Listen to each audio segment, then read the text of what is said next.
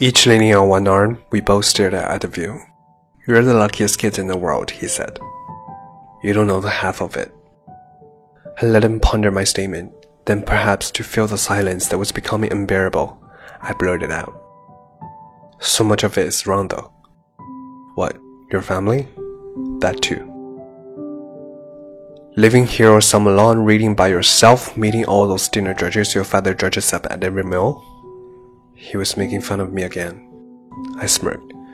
No, that wasn't it either. He paused a moment.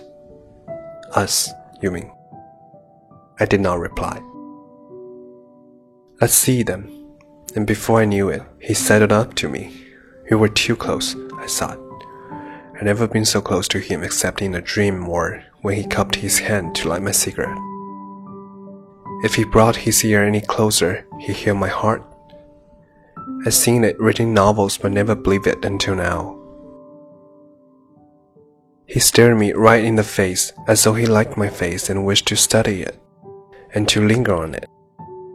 Then he touched my nether lip with his finger and let it travel left and right and right and left again and again as I lay there, watching him smile in a way that made me fear anything might happen now, and there'd be no turning back.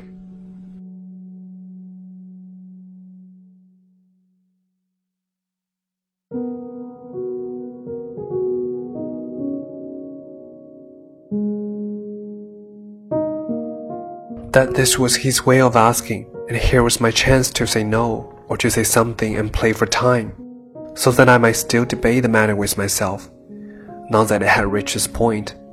Except I didn't have any time left, because he brought his lips to my mouth, a warm, conciliatory, I'll meet you halfway but no further kiss, till he realized how famished mine was.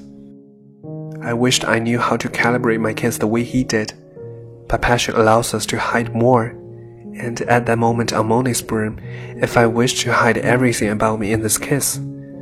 I was also desperate to forget the kiss by losing myself in it. Better now? he asked afterward.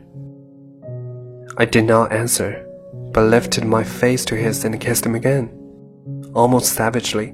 Not because I was filled with passion or even because his kiss still lacked the zeal I was looking for but because I was not so sure our kiss had convinced me of anything about myself.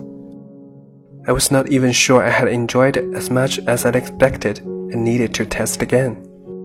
So that even in the act itself, I needed to test the test.